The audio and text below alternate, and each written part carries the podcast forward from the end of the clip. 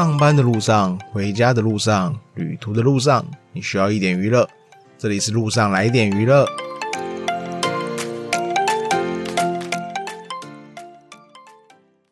Hello，我们来聊聊吧。最近《捍卫战士二》上映，有人去看了吗？原本我是有打算去看啊，但疫情有点严重，而且录这集的当下确诊隔离中。然后我家人先确诊，然后隔几天后会中奖，所以还会再等等看有哪个网络平台再看看吧。但也不一定啊，可能隔离完如果有机会的话，还是会去看吧。想讲这部的原因，是因为这部第一集是我在健身房跑步机做有氧的时候看的，就是在前阵子刚没多久而已。然后顺便一提，如果你不喜欢做有氧的话，边看电视真的是比较轻松。我看完没多久后，就看到第二集有上映的消息。然后第一集我觉得剧情就是一般般，中规中矩。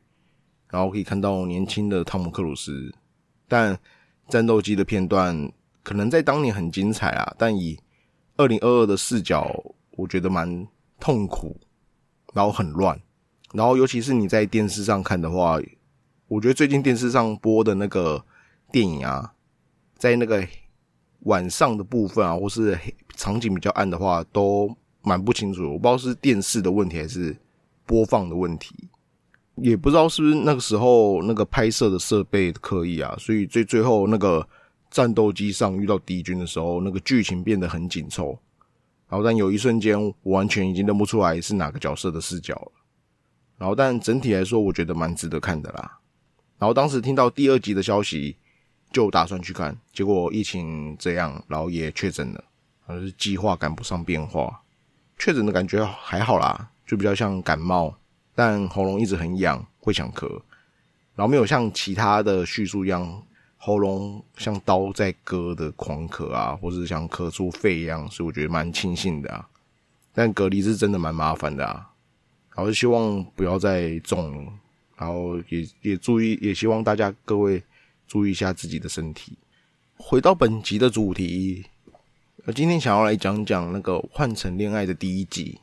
然后上一集我们有提到有一句话能代表换乘恋爱，那其实是一开始从主持群的开场就有提到，这个节目重新的定义了换乘的意思，将巴士比喻爱情或者爱人，爱情就是共坐同一辆巴士。虽然可以一起到终点，但也可以中途下车。而我认为出演者们应该都是下车了的状态，从前一段恋情中下车，正在等待新的恋情的故事。开场聊天有提到一件有趣的事啊，如果喜欢其他的异性，即使前任在场，你也能表白吗？不知道各位的想法是什么？可是老实说，我自己应该是不会啊。不管今天我跟前任是什么情况结束，在我不清楚对方的感受下，无法在前任面前表白其他人。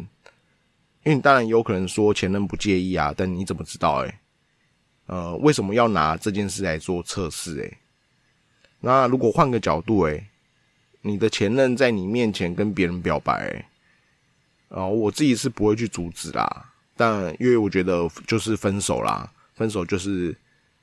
算是最熟悉的陌生人了，嗯，但我会离开那个空间呐，这是我自己的想法啊。所以当我知道换成恋爱的内容，脑袋只有一个想法，这是节目会下地狱吧？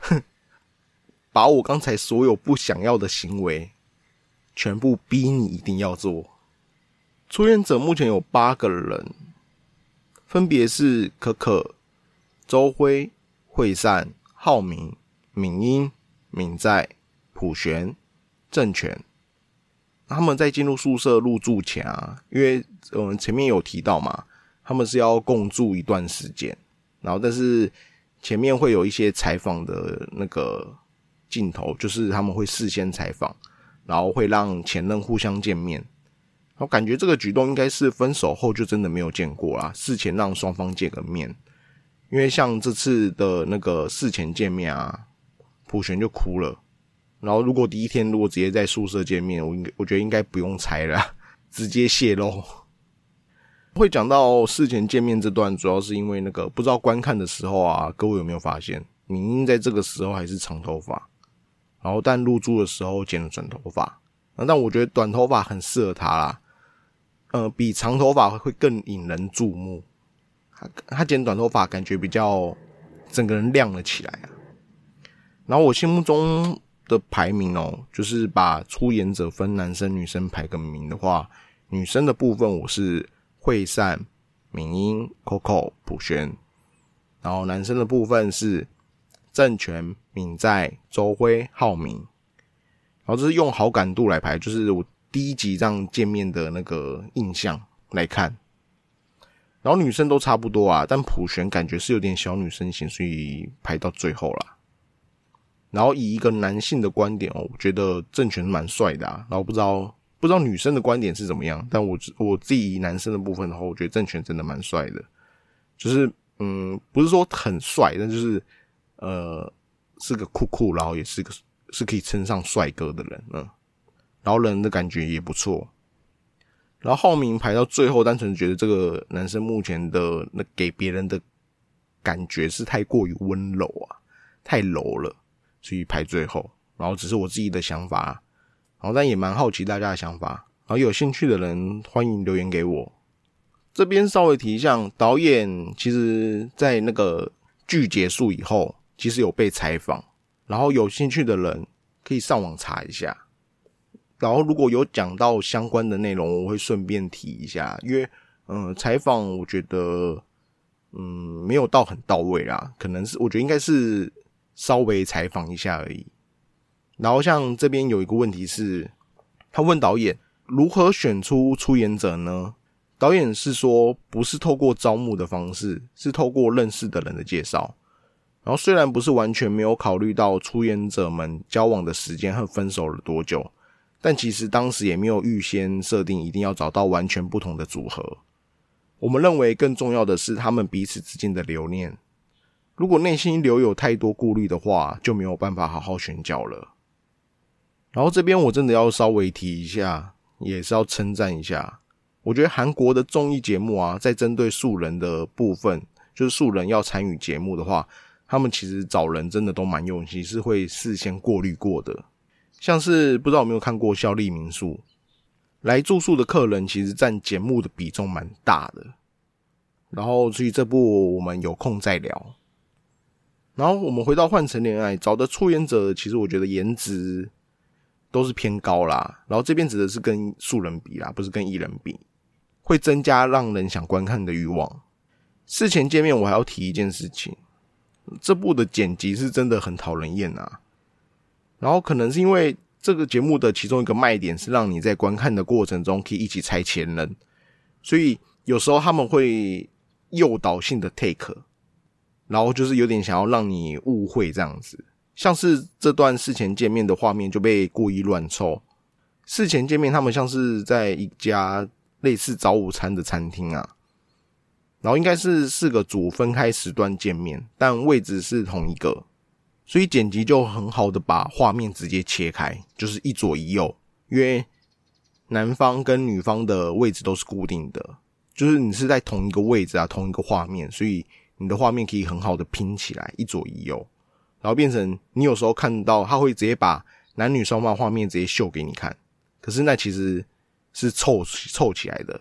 其实看到画面的双方其实不是互为前任，然后透过筛选话语，然后第一瞬间你会看到前两人以为他们是一对，然后当某一方讲完话，那一半的画面就会被换成其他人，所以你看到第三个的时候就会直接骂剪辑了。然后这边我叙述一下比较重点的一段，这段是可可先说过得好吗？周辉说没想到会在这种情况下见面。惠善说：“我真的很累的时候，最常想起的人就是你。”然后浩敏说：“和你交往的时候，我可能觉得只要有你就可以了吧。”敏英说：“哥哥和我分手后，还有在谈过恋爱吗？”然后敏在说：“看来你交往的都是一些不错的人。”然后普璇说：“再怎么说。”人和人的交往，某种程度上，我们可以再怎么说也不是陌生人吧？然后是陌生人吗？然后政权说，就是想你了，但一直没见过。我想过要不要联系，算了，好想他，要不要联系一下？但毕竟说好了不再联系，那就不能再联系了。Instagram 上面只有姐姐和姐姐的小号，然后我每天都点进去看。然后看到这一段的时候，我会觉得，呃，当然会想骂剪辑啊，但有另外一点是觉得，哦，节目组真的蛮用心的，他们是有在认真规划，会把一些好的素材剪出来给大家看。事前见面结束后，才是正片的开始，然后真的有点久啦。一开始其实就是先介绍一下他们要住的那个宿舍，房间是真的蛮美的，有庭院，然后中岛式的厨房，然后容纳得下八个人的餐厅，然后房间都真的超级漂亮的。但不知道有一间房间是类似上下床铺的那种，特别不一样，而且那间也特别小。可是有一点可以提一下，就是女生的房间真都真的特别好啦，景也很漂亮。然后那个房间真是蛮令人羡慕的。房子的配乐是泰明的《If I Could Tell You》，然后是 Feat 泰妍。有时候会稍微介绍一下插曲啊，因为我其实蛮喜欢有时候看到的插曲，然后我会想要推荐给大家。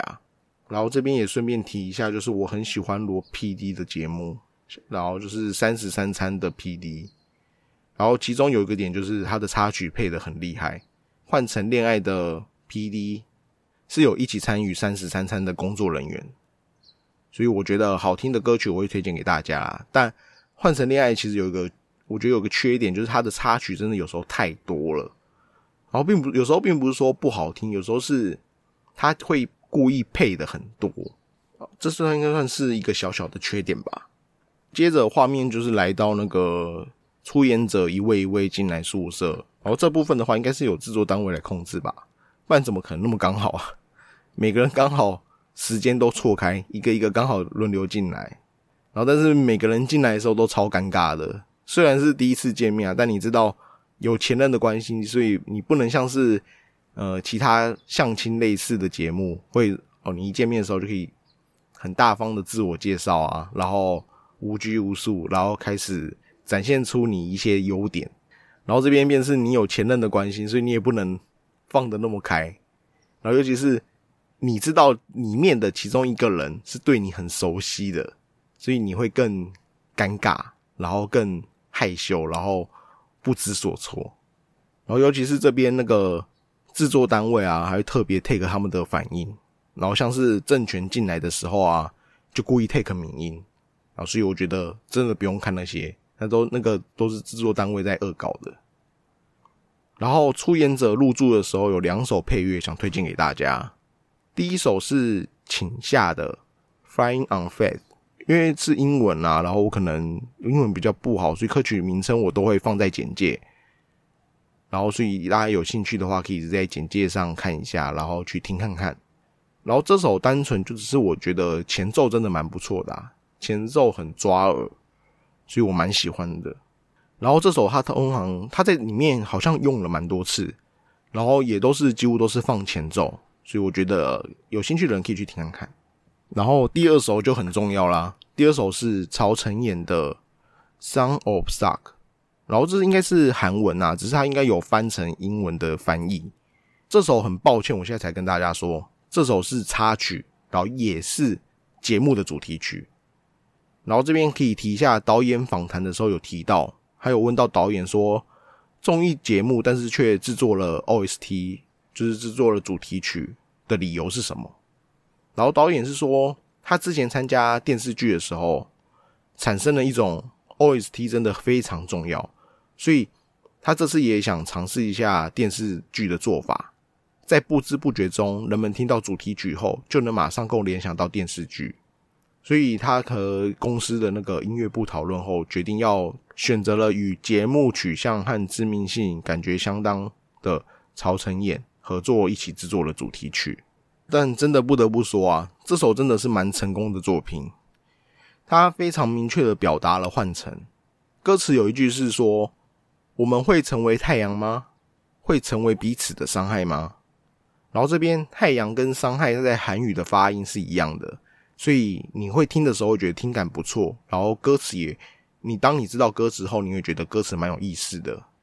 自己的想法是，指的是你的前任啊，会与你再续前缘，还是互相伤害？所以我觉得这时候大家可以去听看看，然后也看一看歌词。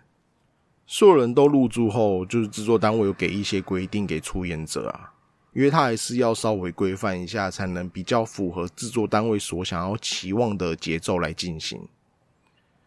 然后那个内容是欢迎各位的入住，向各位告知暂住这里时需要遵守的一些生活须知，不能透露或直接提起 X，允许除了告白以外的心意表达或肢体接触。在第一天不透露年龄和职业，不向对方共享 SNS 联系方式。清洁做饭的值日有两人，一男一女轮换负责。入住者每天晚上要一起吃饭。允许除了告白以外的心意表达或肢体接触。这是跟他们讲说，你们要怎样都可以吗？像欲罢不能，就是你禁止肢体接触啊，禁禁止亲密的行为。然后这边是请你们尽量。里面可是有他们的前任诶，入住者每天晚上要一起吃饭，然后这边应该是出演者他们是同时出演，但平常该做什么事还是照旧，比如说该去上班就去上班，然后所以才规定一些晚上都要一起吃饭，这样才可以增加他们见面的时间，然后所以但所以我们可以很常看到煮饭吃饭的画面啊。晚饭吃的差不多后，又有铃声的响起，这应该是那个制作单位来推进进度的。然后这就是我提到，制作单位都会透过一些环节来推动大家的情感。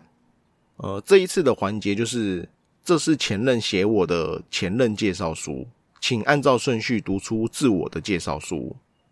就是他们让前任写有关他的事情，然后写了一封介绍你，呃，你自己去介绍你前任的事情。然后去叙述一下，然后这边我就是呃可能会稍微叙述一下，把我觉得有重点或是我觉得蛮重要的，因为后面其实可以看得看得出来他有这些的行为，我就会把它讲出来。然后第一位是敏在，然后这边有提到敏在，他自己有讲说他不太会读韩文，然后这我觉得这是一个关键，也是让我后面有有稍微猜错的原因。可恶！我现在外面好像有有人不知道在施工还是怎样，会有那个嘟嘟嘟的声音，然后大家先将就一下吧。然后第一个是敏在，他的前任叙述他，他总是把我宠成公主，很浪漫的一个人。然后他胜负欲很强，是充满自信的类型，周围总是充满着人，身处其中的时候，他是个闪闪发光的人。然后我希望大家可以稍微去记住一下这些的形容词。因为后面我觉得讲的蛮好的啦，后面其实都有这些的行为。第二位是周辉，周辉的前任叙述是，周辉拥有小小的语气变化也会看得出来，并去花心思细腻性格。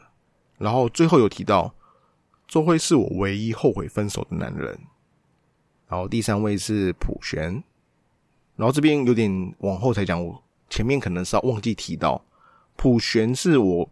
打字打出来的啦，但是他其实韩文字里面在自我介绍的时候是普 han，是弦的音，然后但是弦的音好像打不出这个字，我打的是普璇，然后普璇的那个前任的叙述是，然后这边有一段制作单位的字写说，为了防止剧透，介绍书以的内容已简短，就是应该是有提到一些关键的字啊，或是有提到一些可能会泄露的词。所以普璇的那个的那个信真的是蛮短的，它里面只有两句话，然后有一句话是普璇是会因为小小的话语和行动受到很多伤害的人，很柔弱的人，但因为自尊心很强，所以不露声色，请细心照顾他。然后第四位是政权，然后政权的前任的叙述是，虽然第一印象看起来很木讷，但了解后会发现他是比任何人都温暖。细心的男子，无论去哪，无论和谁，都会先照顾别人。然后这边我真的要大家真的要记好，后面真的是一模一样。政权真的是很会照顾人。然后第五位是浩明，浩明的前任的叙述是女性朋友收敛到零人，和女生的关系很干净，是一个总是真心待人的人，是一个温暖可靠的恋人。然后这边有一个小小的剧透，嗯，浩明的前段的关系其实蛮令人不舍的啊。其实在这部剧有一部分的重点是在浩明这边。到后期吧，后期有一部分蛮多的浩明的行为。第六位是 Coco，Coco 的前任叙述是：Coco 很善良、很开朗、很爱笑，和所有人都相处很好的类型。但他不喜欢自己一个人，心很软。我感觉他适合遇到善良、会会照顾的人。然后这边有可能我要稍微提一下是，就是因为他们其实都会有那个私下访谈。可能就是哦，制作单位可能会看到后面的同步会看那个监视器的画面，然后可能会有一些问题，然后等到因为你没有讲说是什么时间点啊，可能我觉得可能是他们会挑一个时间点，然后做那个单人的访问，就是访问一下当时内心的想法是什么。然后这边就有访问 Coco，他说：“嗯，哪个内容最印象深刻？”然后 Coco 的回答是：“不喜欢一个人，所以会陪着我。”的人，然后这个他有一些醒悟了。当时我和现在的我其实已经改变了很多，多亏当时的恋爱，所以才会成长了。醒悟的这个瞬间非常好。我现在自己一个人也有在努力工作，也会经常和朋友见面。然后这边其实我是觉得，呃，Coco 就是蛮一个蛮成熟的人啊。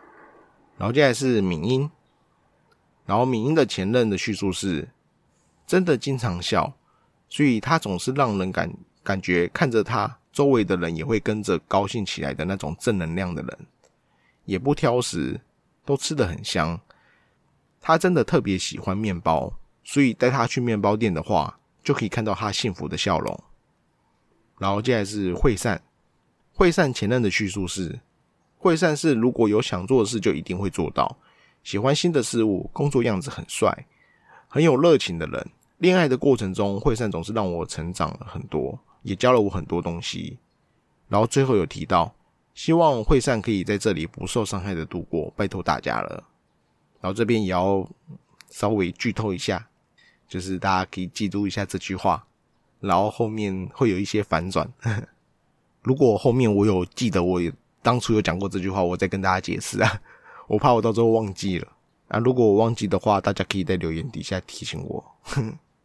然后看到这边进度条已经快没了，所以我以为是快结束了，但没想到第一集就公开了第一对，所以先来个公开前的猜测吧。第一位我觉得是郑权跟敏英，一个是两个人的感觉蛮，我觉得蛮合的啊。然后主要是郑权有提到他的事前访谈的口语是有称对方是姐姐，就是露娜，就是韩语的姐姐，然后所以感觉比较像是。跟敏英，然后普璇私底下有访谈有提到，所以我觉得感觉不是，因为我觉得你如果是前任的话，应该是不太会让你提到字啊，所以我觉得跟敏英只要是一个猜测而已啊。然后第二个是觉得那个 Coco 跟周慧只是单纯感觉很搭，因为第一集其实没有说太多的互动，所以我觉得也蛮难猜的。然后第三对我后面的我真的是直接用凑的。那个是浩明跟普璇，然后因为其实只剩下普璇跟惠善，然后但是因为浩明跟惠善在吃饭前的时候，他有单独到庭院聊天，所以我觉得如果互为前任的话，应该不会这么明显啊，所以就应该是这两个吧。然后接下来最后一对是敏在跟惠善，就只是单纯剩下的人是我凑起来，然后第一集没有多少讯息，所以我觉得真的蛮难猜的。然后好了，这边给大家五秒，大家想一下你。当时的感觉会是谁？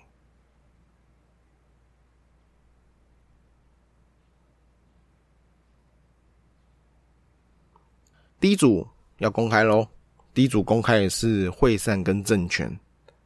二零二零的五月二十号到二零二零的十月八号，恋爱了四个月又十八天，目前是分手六个月后的的情况。然后我之前有看过有人说韩国交往时间都很短啊，不适合就会分开，然后找新的对象。然后台湾这边都是以年来计算啊，所以我也不知道这个到底是不是正确的，所以有有知道的人可以跟我解答一下。然后毕竟当初我我第一次看到，我真的是吓一跳，我说四个月真的太短了吧。然后这边有一个蛮好笑的事情是，在那个他们就是会把事前访谈的片段给提出来啊，因为就是公开了，所以不用再不用再藏了。所以但是公开的片段就有提到，郑群有提到说。他做错事的时候，都会在笔记本上，都会写在笔记本上，就是把错误，然后怎么改进的事情写在笔记本上。然后这时候主持人就有开玩笑说：“难怪会分手，那个笔记本也太厚了吧。”然后那个笔记本是真的蛮厚的。然后你做四个月，你是要犯多少错啊？然后这边是开玩笑的。然后这边公开片段其实是郑权那时候有提到，分手后还是会经常去会善出没的地方，然后希望可以巧遇。然后这句话让大家多多少少都会觉得他是有想复合的意味在，所以也不清楚他到底有没有想复合。但是从两个人的那个的反应来讲话，我觉得事前访谈的时候，政权感觉比较像是想要复合，嗯，应该说有多多少少有一点点想要复合，但是我不确定他那时候讲的那个语气跟他到底是不是当下的心情。所以我觉得这个有点不太，就是可以稍微参考一下啦。然后，但是会散的话，我觉得会散就是会散，感觉没有想要复合的意味在。但是也可能要从后面再看看吧。我以为到这边是真的要结束了，但谁知道还有最后一个环节。制作单位发给出演者的短信，然后写着：“恭喜各位入住，今天让你心动的入住者是谁呢？请用短信表达自己的心意。”短信将以匿名的方式发送给对方，然后这边他的那个做法是，呃，你都是发给制作单位，然后制作单位再帮你转发，所以那个字都会过滤掉。有你有提到不好的，就是会很明显的字眼，他都会把你过滤掉。然后看我看到这里的时候，我真的觉得制作单位真的要下地狱了。原本的主题，今天的主题是希望出演者在前任的面前啊，换成新的对象，然后结果。刚才来了一个前任给你的信，听起来全部都是好话，然后也是就是称赞对方的，然后最后再来给你这套让你选择今天让你心动的入住者，然后你们不下地狱谁会下地狱啊？这边有一个歌曲想要推荐给大家，然后因为他在这边选选人的时候有一段配乐，那个歌曲名称是那个 Love is a bad word，然后那个 Love 它其实是 L，然后新字号新字号新字号。但你查 “love is a bad word” 也是可以查到啊。然后因为都是听到前奏，他在这一部好像当初都是只播前奏啊，所以一开始我觉得这首就只是蛮好玩的，因为他前前奏的给人的感觉是很像在戳出演者，然后有点在挑逗出演者。通常都是要他们去选择选择任何东西时候的音乐，然后给我一种看吧看吧。给我看看你最后的选择是谁啊？调皮玩弄的那种感觉。然后后来我认真去听了一遍，看到翻译的歌词，我才觉得这首其实也可以当换成恋爱主题曲啊。尤其是节目越往后越符合这首歌的情境，所以各位可以去听看看。然后记得一定要去看一下歌词。最后我们来聊一下那个出演者收到短信，然后短信不能署名啊，所以但他会有跟你说你的前任有没有选择谁。然后这个真的是蛮坏的，因为你如果单纯收到信的话，除非你是零，你没有收到信的话，很明确你的前任一定没有选择吧。但我觉得你如果有收到的话，那你或多或少还可以，呃，哎，觉得前任可能有选你啊之类的。但是他这个是直接跟你讲说，哦，你的前任到底有没有选你，直接直白，然后摊开来跟你讲。然后，因为如果你单纯收到好感短信啊，我觉得还好。但是如果加上你前任没有明确的讯息啊，就变成说，哦，我选了前任，但前任没选你，那我接下来我要怎么办？这边我稍微叙述一下。那普璇收到的是，他收到一封，充满活力，看起来很开朗，还蛮好的。然后跟另外一封是你的 X 没有选择您，然后原本以为。会因为前任的信的环节啊，出演者可能最起码第一天会或多或少先选择前任，但看起来还是有人非常坚决啦。然后敏英收到的是你笑起来很好看，然后你的 X 选择了您，然然后这个就是前任选继续选择了，因为只有一封信。然后现在是敏在收到是您的 X 没有选择您，浩明也是收到您的 X 没有选择您。然后政权前期真的是人气王吧，他收到了三封，然后是蒜味虾仁意面太好吃了，我也我也期待其他的料理哦。然后第二个是谢谢，然后最后一个是感性方面都挺合得来，蛮好的。哦，您的 X 选择了您，然后真的是人气王。他收到那个时候，那个画面有 take 他的脸，那个骄傲的表情是完全藏不住的，那个喜悦的笑容。周会收到的是幸会，然后您的 X 选择了您，然后 Coco 收到的是您的选，您的 X 没有选择了您。惠善收到的是不要哭，今天的沙拉我吃的很香，然后跟。手工沙拉调味酱很好吃，然后跟你的 X 选择了您，然后不要哭，蛮明显应该就是前任回啦，所以但感觉会上的人气应该也算是不错。然后目前有三个人被前任互选啊，但已经知道政权跟惠善是前任的关系，然后他们在第一天也都是互选，所以看起来其他三队应该会蛮精彩。但是我这边稍微透露一下，政权跟惠善其实不会是你想的那么简单。好了，这边是路上来点娱乐，我是阿辉，下期再见。